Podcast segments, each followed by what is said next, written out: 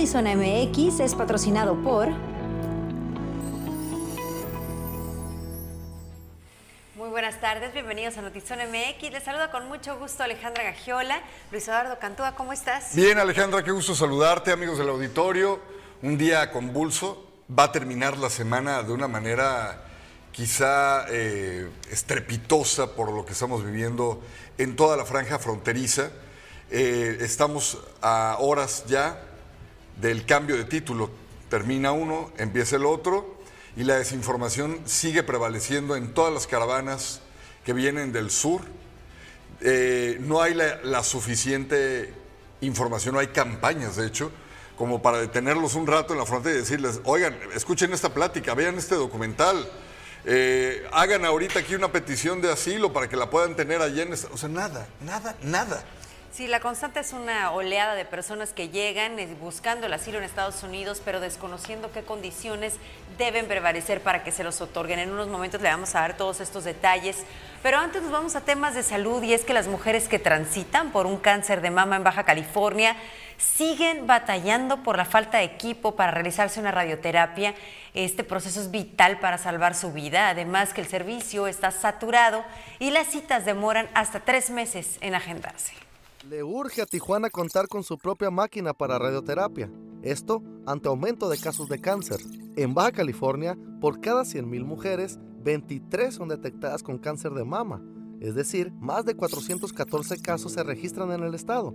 Estadísticas que van en aumento, de acuerdo a las autoridades de salud. Y las tendencias en cáncer van a la alza en todos los tipos de cáncer y por lo general son muy similares los factores, digamos, el sedentarismo, la inactividad física, la mala alimentación, te pueden ocasionar cualquier tipo de cáncer. Entonces es como más que nada tener un estilo de vida saludable y conocer como mujer cuáles son los factores de riesgo. Si ya es una mujer que tuvo su menstruación muy pequeña a los 10 años, y además usó anticonceptivos y además no hace actividad física, ya estamos hablando que cuidado pues tiene mayor riesgo. En cuanto a la pregunta de qué cantidad de mastografías se han realizado, en enero se realizaron 321, eh, en febrero 451 y en marzo 494, en abril 519. Entonces estamos, tenemos eh, capacidad para atender a más pacientes. Decenas de mujeres de la entidad que no tienen para costear una radioterapia en el sector privado, la cual oscila a los 20 mil pesos, tienen que esperar hasta más de tres meses para ser atendidas en una maquinaria que solo está disponible en Mexicali. Pero ahorita el sobrecupo está tremendo. Eh, como dice la doctora, estamos a la alza. Esa máquina ya no nos cubre la necesidad requerimos y pedimos a las autoridades una máquina aquí en Tijuana. Tijuana requiere una máquina propia. La también fundadora de la Asociación Civil Uniendo Corazones Mujeres con Cáncer indica que debe existir un recurso del gobierno del estado para gestionar esta máquina ausente en Tijuana, ya que no todas las personas cuentan con el dinero para viajar, hospedarse y comer en la capital del estado. Tengo contactadas dos, tres compañeras, una de ellas regresa a cáncer en, en, en, en le están dando la, cita hasta agosto, es mucho tiempo. Es, ¿Por qué? Porque está sobre, sobre cupo.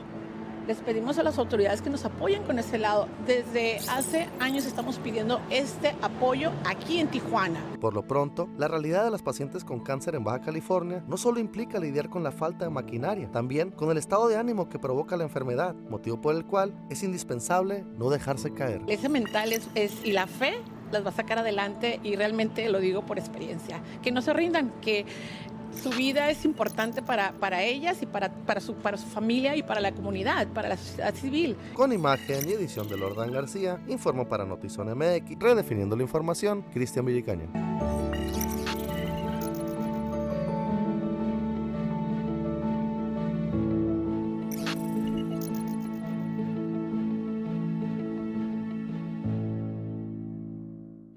Cáncer de mama y cérvico-uterino son las dos primeras causas de muerte en mujeres aquí en el estado. Por ello, la Secretaría de Salud de Baja California arranca una campaña en Tijuana, Tecate y Playas de Rosarito, la cual se mantendrá activa durante el resto del año. No obstante, durante este mes de mayo se atenderán a pacientes sin necesidad de agendar una cita. Los requisitos para ser atendidas son copia de su CURP y del INE La Secretaría de Salud del Estado de Baja California estima que están realizando 2.000 mastografías y Papa Nicolaus mensuales. En el Hospital General Tijuana tenemos dos horarios. En el turno matutino, de 8 y 9 de la mañana, se atienden aproximadamente 20 pacientes. Y en el turno vespertino, de 2 a 7, sí, hasta 50 pueden acudir. ¿Okay? Eso es de lunes a viernes. El sábado, de 9 a 5 de la tarde, hasta 50 pacientes. Hospital General de Tijuana. Hospital General de Tecate, de lunes a viernes, 25 mastografías de 4 a 8 de la tarde. Y los sábados, 30 mastografías de 8 a 2 en el núcleo diagnóstico de zona Río, tercera etapa, que se encuentra en la tercera etapa Río, Plaza Rincón del Río, frente a la Clínica 1. Pueden acudir de lunes a sábado de 8 a 4.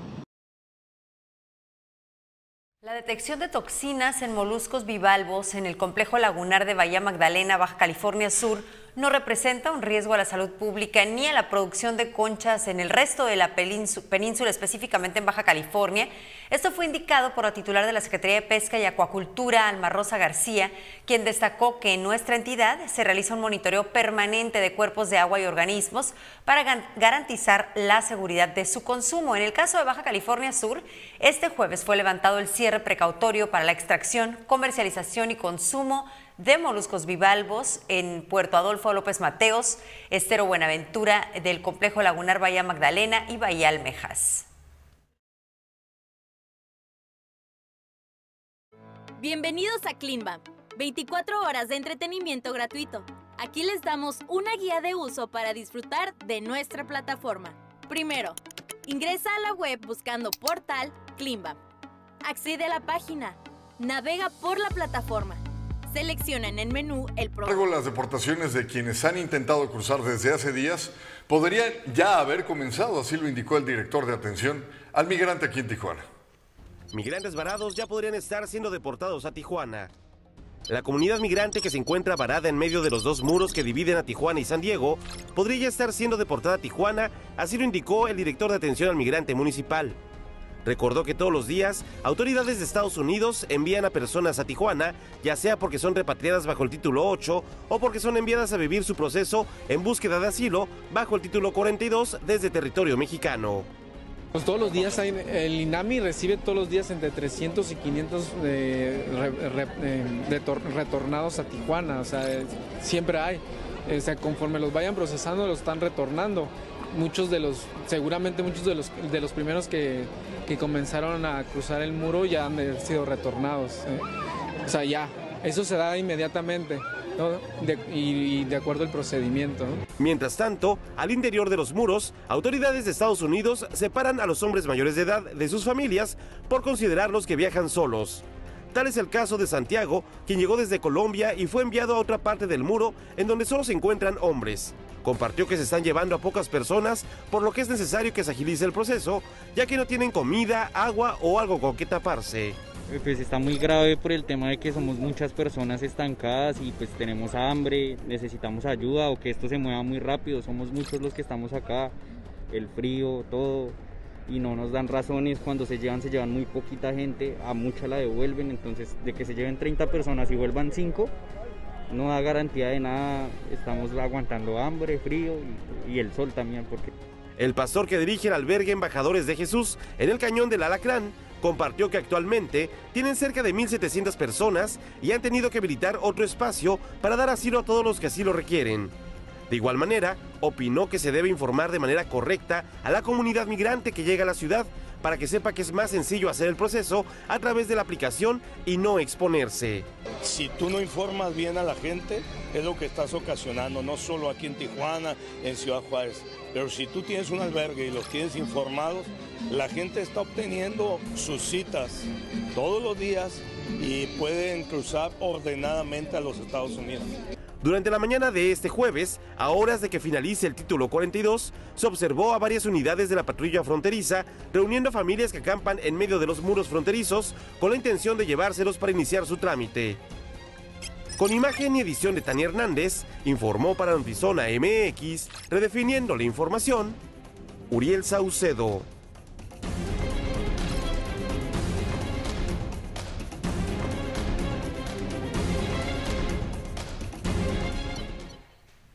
Bueno, la noche del miércoles 10 de mayo, a casi 24 horas de que el título 42 llegara a su fin, elementos de diversas corporaciones de Estados Unidos realizaron un segundo simulacro en menos de una semana. El cierre de la garita de San Isidro fue completo durante siete minutos aproximadamente. Solo en lo que se realizó esta actividad consistió en la marcha de agentes y la explosión de gases principalmente. Del lado mexicano, elementos de la Guardia Nacional hicieron lo propio a la altura del área de aduanas por la garita del Chaparral.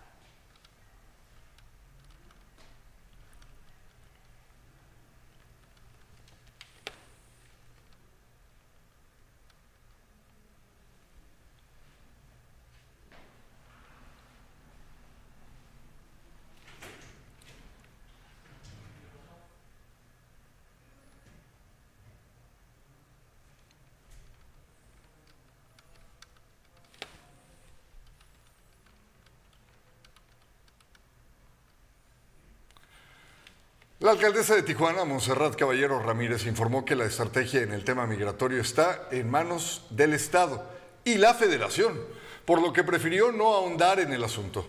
Dijo que se mantendrá al margen de lo acordado en la reunión que tuvo con eh, la gobernadora con agentes del CBP en días pasados. De igual manera, reiteró que de haber de igual manera, reiteró que de haber un nuevo intento de campamento en el Chaparral, será responsabilidad del Estado y la Federación darle una solución. Que hace unos días la gobernadora tuvo una reunión con CBP una reunión importante. Entonces ella trae la estrategia principal, así que no quisiera yo decir algo que fuera contra, contrarrestar ¿no? el trabajo que están haciendo y cómo lo va a manejar el Estado y la Federación. Ese es tema de la Federación, ese es tema del Estado. Yo ya cumplí con despejar el chaparral y espero, yo me imagino que sí, sería lógico que mandaran este resguardar el chaparral. Y de lo demás, pues yo esperaré que me giren las instrucciones. Ya en caso de que no puedan o necesiten ayuda, yo intervendré.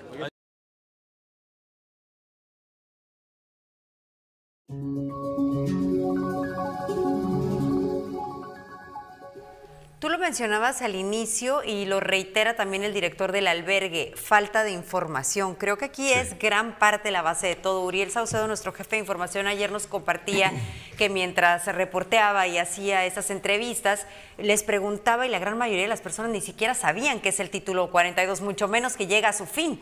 Era más como una instrucción de vayan porque en este momento van a poder cruzar. Entonces, también tiene razón este eh, director al mencionar que todos podrían cruzar de forma ordenada pero hay requisitos y yo creo que esa es la parte que no se les ha informado. Primero que se tiene que hacer a través de una aplicación que si bien es un trámite o un proceso complejo, es la única y mejor forma de hacerlo, porque quienes están siendo procesados de esta manera, si no tienen los requisitos que es venir de un, eh, eh, lugar en guerra o de un país o estado en guerra, o su vida no corre algún tipo de riesgo y esa sea la razón por la que piden asilo, serán deportados bajo el título 8 directo a sus lugares de origen, pero además no pueden regresar a Estados Unidos. Es decir, tienen una penalización y por aproximadamente cinco años ni siquiera lo podrían intentar. Y tratar de cruzar no a través de esta aplicación o de forma ordenada, sino tratar de cruzar por la garita o de cualquier otra forma, Estados Unidos lo considera un cruce ilegal, por lo tanto hay una sanción.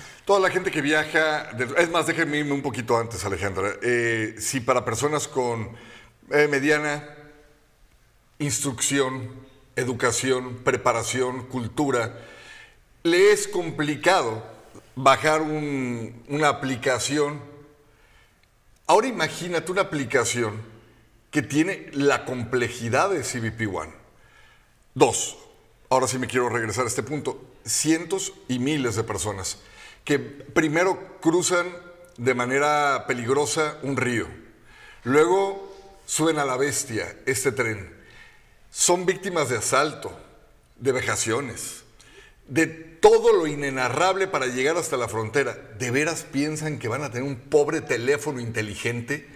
¿De veras saben que tienen que acudir a una tienda de conveniencia a depositarle una cantidad de X para que entonces les pongan datos y de estos datos les van a pedir una tarjeta de débito para que el App Store les permita tener acceso a una cuenta? ¿De veras hay, hay aquí una complejidad que creo que está diseñada para decir, háganlo a través del CBP. Somos un gran país. Sí, y conscientes de que no es- les es posible hacerlos y también Exacto. asumiendo un papel de no es nuestro problema, ¿no? También. Y, y lo es, y Eh, creo que lo es. Es que a eso quería llegar. Esta postura es más que nada una imagen para salir no tan mal en la foto. Pero al final del día tenemos que ser muy pinche honestos. Están haciendo lo que tienen que hacer para defender las fronteras de su país de una invasión que de otra manera, Alejandra, sería incontrolable y les podría ocasionar un daño al status quo que maneja Estados Unidos y que por algo es tan codiciado. Quiero decir, no, me malinterpreten, pero una cantidad exagerada de miles de ciudadanos rondando en las calles de, llámese la ciudad fronteriza que sea, o más para adentro, ¿en qué posición los pone si no hablan inglés? Si no tienen dónde rentar, si no tienen un trabajo, si no han tramitado un, seguro social o menos, un- ¿qué, van a ¿qué va a pasar con toda esa gente? Entonces, lógico que Estados Unidos dice, hey, esta pinche bronca no es mía. A ver, díganle al presidente de Honduras, díganle a Nayib Bukele, ahí, este, díganle a quien sea, pero a mí, tranquilos. Y lo que se le hace más fácil a Estados Unidos es decir, México, ahí te los encargo, sosténmelos un rato. Y lo que vemos que sucede es que Estados Unidos le da esta instrucción a México y México la acepta sin la responsabilidad ni la conciencia de lo que hay que hacer con los migrantes que serán repatriados por esta frontera, porque sí están eh, efectivamente aceptando un número determinado eh, que estarán regresando de este lado y vemos que hay una ignorancia absoluta por parte de la Secretaría de, de Relaciones Exteriores, por parte del gobierno federal, porque basta irnos unos meses atrás para recordar el campamento del Chaparral, cuánto tiempo estuvo ahí apostado. Fue el ayuntamiento de Tijuana que en realidad sí era al que menos le correspondía, eh, porque por más que sí, efectivamente esta ciudad es su responsabilidad y todo, hay jurisdicciones y tendrían que empezar por el gobierno federal para atender esta situación. No lo hicieron, lo hizo el, ayuntamiento y en este caso la alcaldesa dice,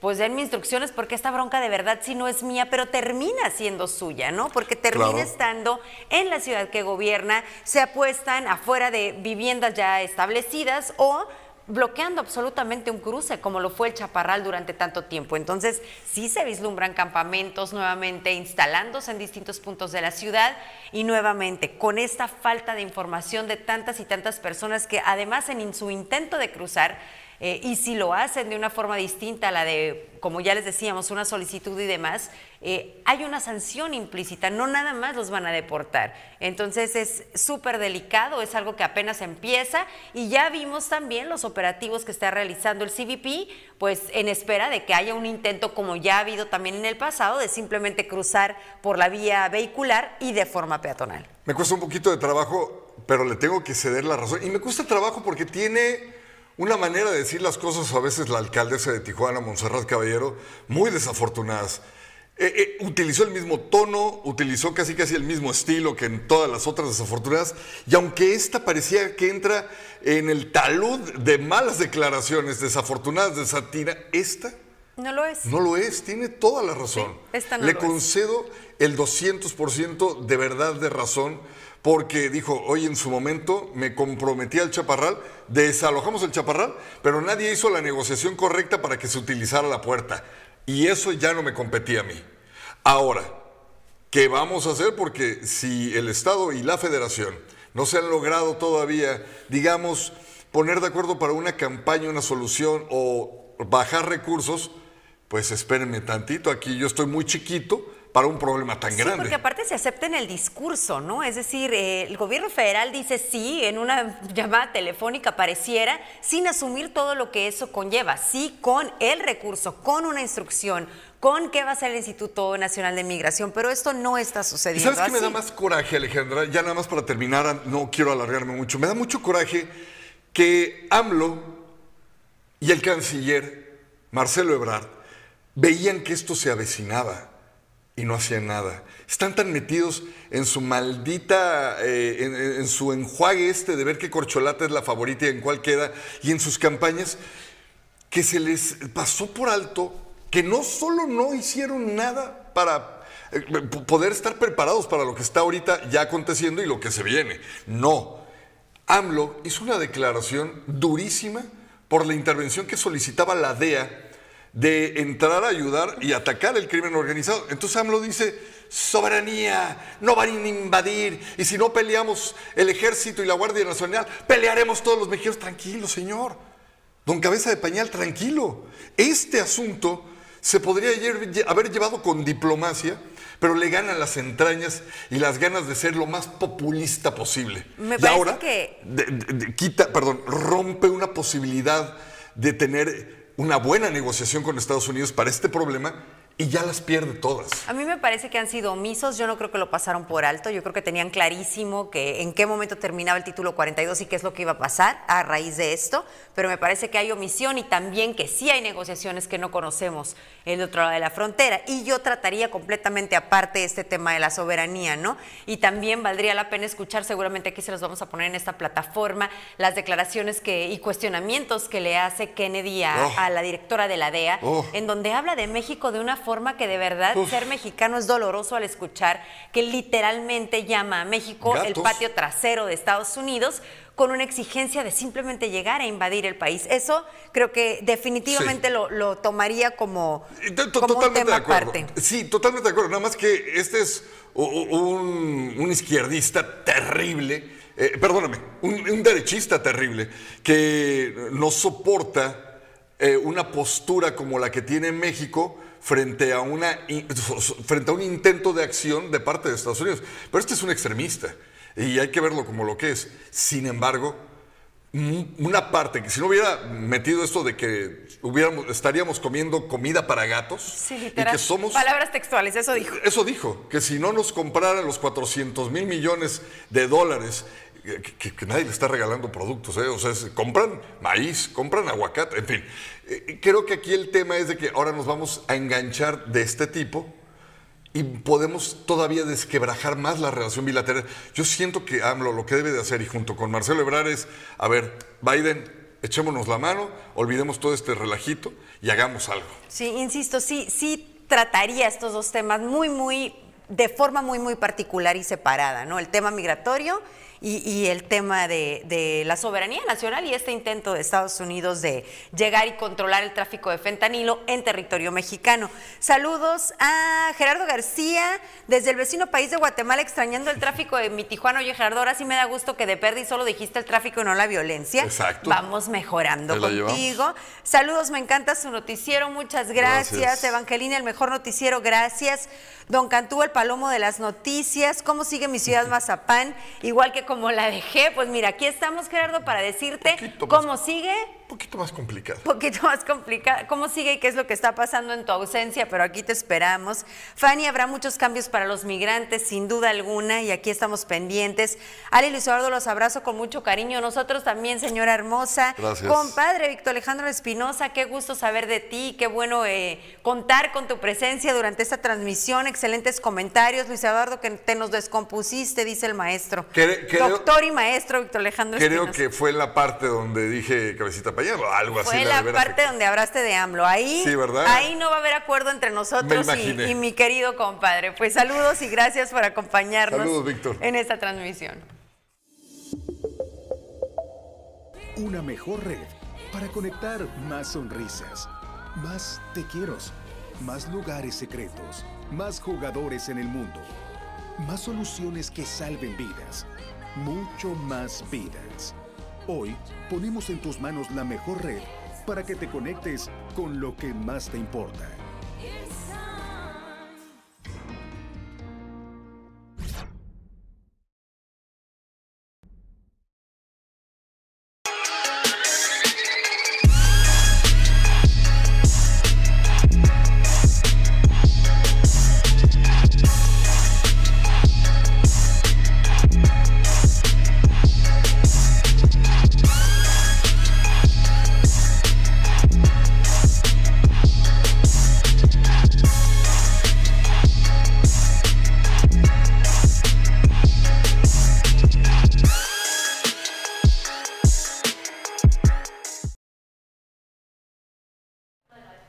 A través de un convenio entre Tijuana Innovamoda y Plaza Península se dio a conocer que ya están los preparativos para el magno evento que se va a llevar a cabo el 14 de octubre del presente año y en el que van a participar diseñadores de México, California y Honduras.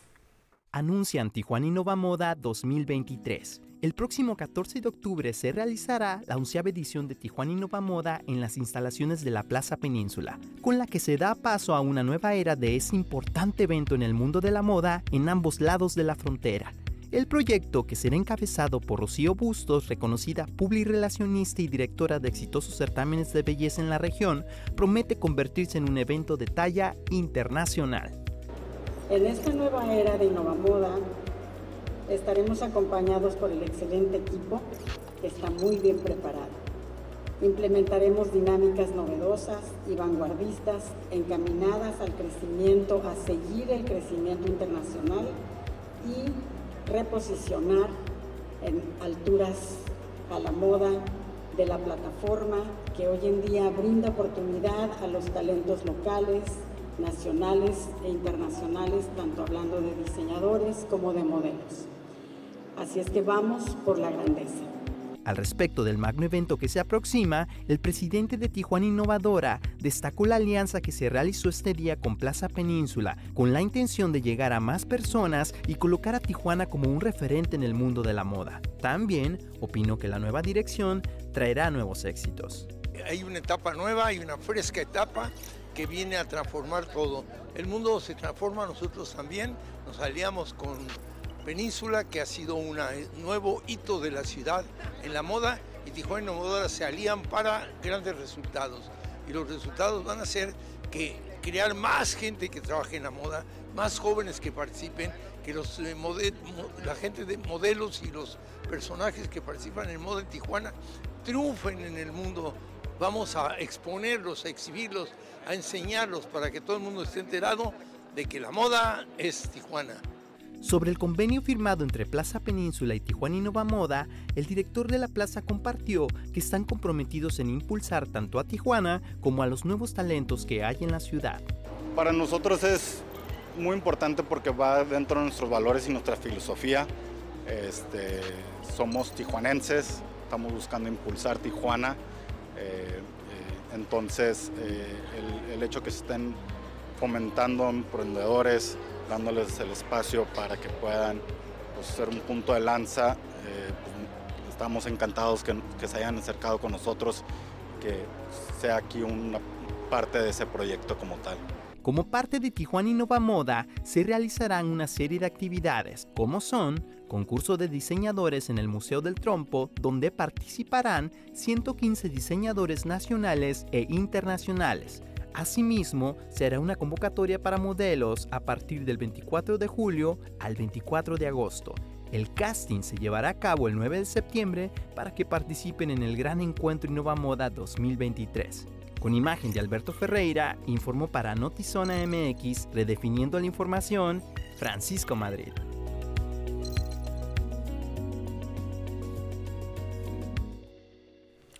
En otros temas, mire, más de 21 millones de pesos procedentes del ramo 23 se van a invertir en la construcción de 2.3 kilómetros de obra en el cañón del Alacrán para el beneficio de 115 mil habitantes. El secretario de Desarrollo Territorial Urbano y Ambiental, Enrique Bautista Corona, aseguró que la pavimentación de la calle San Roberto entre Cañón del Alacrán y San Ángel será construida con recursos del programa federal derivados de la regularización de autos de procedencia extranjera, obra que constará de tres etapas, además de que se contempla un pluvial. Bueno, esta es una obra muy importante, son, es la pavimentación de, con, concreto hidráulico del cañón de los alacranes. Son, es un recorrido de 750 metros lineales de concreto. Se va a intervenir eh, con un cajón pluvial a cielo abierto al centro de los dos carriles. Vamos a trabajar primeramente el cajón para generar el alineamiento y el centro de la vialidad. Posteriormente nos vamos a ir sobre uno de los cuerpos y al terminar ese cuerpo pues ya vamos a empezar el otro para no interferir con las comunicaciones locales de tránsito. Esta obra es eh, con recursos federales, es una obra con recursos del ramo 23, con la regularización de los autos chocolates, lo que hemos recibido de la federación. Eh, es una inversión de 21 millones 725 mil pesos. esta obra va a durar eh, cinco meses y en la cual vamos a estar trabajando en la zona donde vamos a beneficiar a más de 115 mil habitantes. Ante la incertidumbre que existe respecto a la seguridad vial por las condiciones de la carretera Esérica Tijuana Ensenada, el alcalde Armando Ayala informó que presentará un punto de acuerdo ante Cabildo para solicitar a Capufe un informe y estudios actualizados que permitan determinar el nivel de riesgo por posibles hundimientos o deslizamientos. Recordó que hace 10 años la carretera colapsó y de nueva cuenta hay hundimientos preocupantes. Se trata del principal acceso al municipio de Ensenada y dijo que es necesario actualizar los estudios y buscar soluciones, entre ellas concretar la construcción de una ruta alterna. Productores de trigo que tienen tres semanas en plantón en el Centro Cívico de Mexicali por un precio de 8 mil pesos por tonelada siguen reunidos en Palacio de Gobierno. Ingresó una comisión donde están con autoridades y productores. Hoy, de acuerdo al resultado, deciden si se levantan o no en este plantón. Conecta y cierra negocios en México y Estados Unidos en Expo Mueble Baja California 2023, el evento más grande de diseño, interiorismo y tendencias en el hogar en Baja California, que estará de mañana 12 al 14 de mayo en el Baja California Center en Rosarito. La entrada es gratuita. Detalles del evento en expomueblebc.com. Corre con color de Fundación Castro Limón. La carrera más grande de Tijuana regresa para pintar de colores la ciudad. Domingo 14 de mayo, 9 a.m., 5 kilómetros en Fundación Castro Limón. Visita fundacioncastrolimón.org para adquirir tus accesos. Corre con color. Corre, corre, corre, corre, corre. Fundación Castro Limón. 20 años salvando vidas.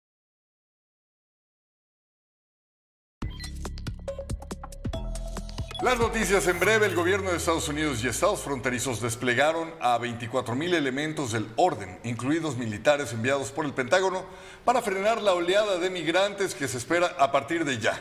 Los puntos críticos para las autoridades de ese país son El Paso, Brownsville, Laredo, donde se espera un caos migratorio increíble, pues se calcula la llegada de hasta 12 mil migrantes por día. Rebasarán la capacidad de contención, dicen en Washington los congresistas. La crisis humanitaria y de migración ya tocó el timbre y ahora deberán de basar su capacidad para aceptarlos o deportarlos. El gobierno de Greg Abbott, imagínese, solo este gobierno desplegó en Texas 10.000 elementos de la Guardia Nacional y de la Defensa. Ahí enviaron 4.000 a la frontera con México. Se van a sumar a 10.000 más de la patrulla fronteriza y de otras agencias federales.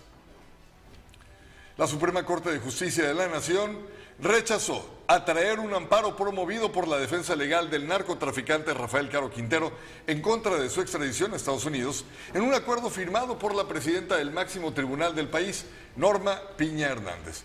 Argumentó que la Suprema Corte no es, y de hecho no lo es, no es legalmente competente para conocer de este tipo de asuntos. Hay que llevar vitacilina al presidente AMLO. ¿Por qué? Pues como a él ni siquiera le han dado el premio Montgomery Burns por logros destacados en el campo de la excelencia, ahí anda minimizando los reconocimientos ajenos. Aunque pues sí, muy oportuno el reconocimiento, dijo. Esto cuando se dio a conocer que su némesis, la ministra Norma Piña, será reconocida con el premio que otorga la Asociación Internacional de Mujeres Juezas por su trayectoria. El presidente Andrés Manuel aseguró que esos se consiguen en la Plaza Santo Domingo, es decir, que tienen poco valor. Oiga, Popocatépetl, el volcán que registró ya varias explosiones durante la madrugada del 10 al 11 de mayo. Una de ellas causó destrozos en los vidrios y casas de, de Puebla, por lo que habitantes se alertaron ante la posibilidad de una muy fuerte, ya con lava y toda la cosa, erupción. Queremos que disfrutes más de tus sándwiches artesanales favoritos. Por eso, Cypress está cada vez más cerca de ti. Te invitamos al nuevo Cypress en Revolución. Para que disfrutes de la mejor variedad de platillos premium preparados al momento por expertos artesanos en el mejor ambiente. Cypress,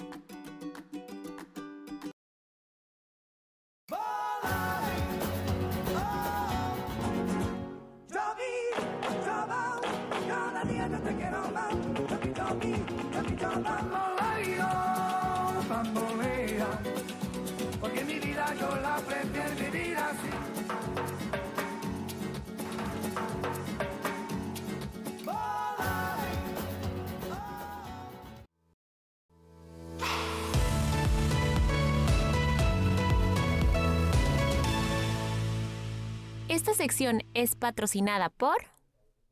Es jueves, jueves de socializando. Y qué chula y qué bonita y qué contenta viene hoy Ay, Andy ella Piquet. siempre, ella siempre está hermosa. Pero viene más. ¿Cómo gracias, estás, Andy? gracias. Feliz de estar otro jueves aquí con ustedes. Claro que me pone contenta. Y también de traerles unas super noticias. Y es que con sorteos UABC tienes doble oportunidad de ganar con el mismo boleto. Compra tu boleto del 90 Magno Sorteo antes del 18 de mayo y podrás participar en el segundo sorteo de compradores oportunos el 25 de mayo, donde podrás ganarte 1.250.000 pesos. ¿Qué esperas más? Entra a www.sorteosuabc.mx.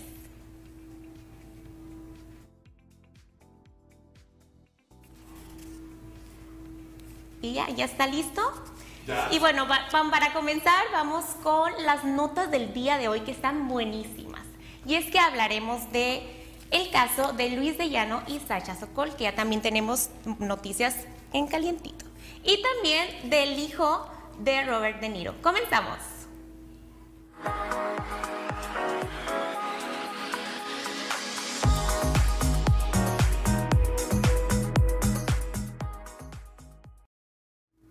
Luis de Llano fue acusado y demandado por daño moral y violentar la dignidad de Sacha Sokol.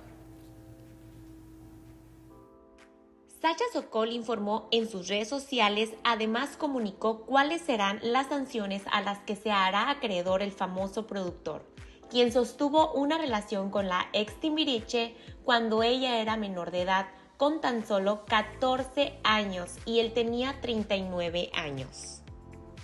El día de hoy, Luis de Llano fue condenado por daño moral al violentar mi dignidad, integridad física, intimidad y honor, mediante sentencia dictada por un juzgado del Tribunal Superior de Justicia de la Ciudad de México, publicado por Sacha Sokol.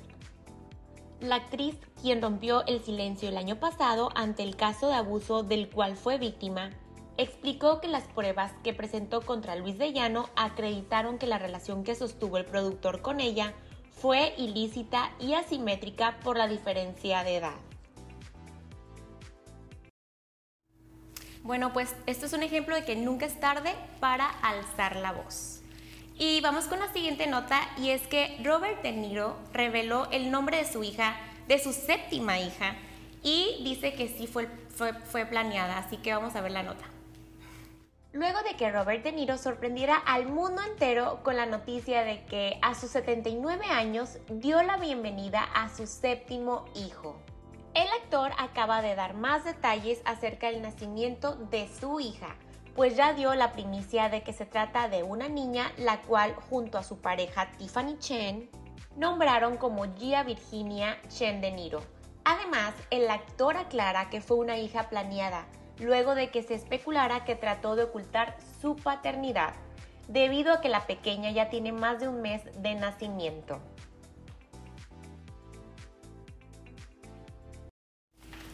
Pues co- poco común tener un hijo a esta edad, pero pues sí se puede tener todavía. ¿Ves, Luis Eduardo, que sí se puede? Estoy, estoy en eso, ¿eh? Nada más eh, ya fui a que me reconectara la fábrica de chamacos. ¿Estás listo para tu sexto? Claro, hijo? por supuesto, sexto, séptimo. Vamos Aparte, a hacer un solo equipo de tiene fútbol. 50 años. O sea, Robert De Niro, ¿cuántos tiene, Andy? Tiene 67. 67, wow. Ya está grande, pero bueno, nunca es tarde, él ya lo dijo, nunca es tarde, séptimo hijo y todavía se pudo. Pues sí me aviento. Ya, nada más que este, me den también los millones que gana. Porque no es nada más querer, es Claro, los millones tener. que gana Robert De Niro va a poder mantener a los siete. En el caso de. Luis, los cinco que tiene más el que vendría en camino. Exacto. Muchas gracias por apoyarme. Eso, eso es verdad, eso es verdad. Y bueno, para terminar, yo les recuerdo que no se olviden de comprar sus boletos de sorteos UABC. Compra tu boleto del 90 Magno Sorteo y no te lo puedes perder. Con tu boleto ganamos todos. Vende boletos del 90 sorteo magno de la UABC y prepárate para ganar un Kia Forte y un Hyundai Elantra 2023 en los sorteos de colaboradores. Además, si vendes el boleto ganador del primer premio del sorteo magno, te llevas 300 mil pesos. Solicita ya tus boletos. Participa y gana en el sorteo de la UABC. Con tu boleto ganamos todos. www.sorteos. Esto fue todo por hoy. Gracias por acompañarme un jueves más. Nos vemos la próxima semana con mucho más chisme y que pasen fin de semana.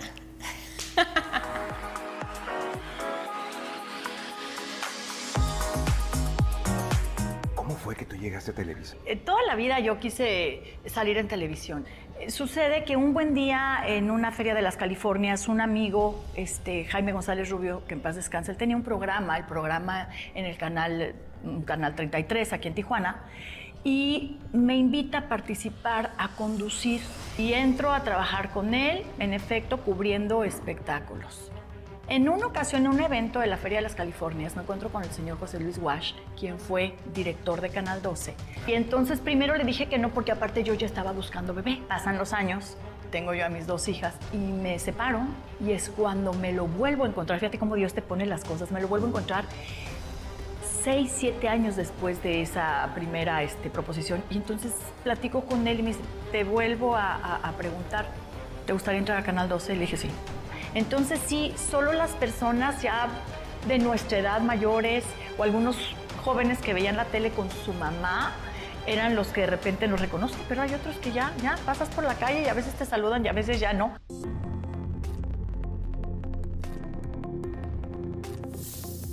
Estás haciendo para Hoy quitarle a las las armas a tu perro? 7. Que no tiene, mira, me Hoy está las haciendo 7 bullying.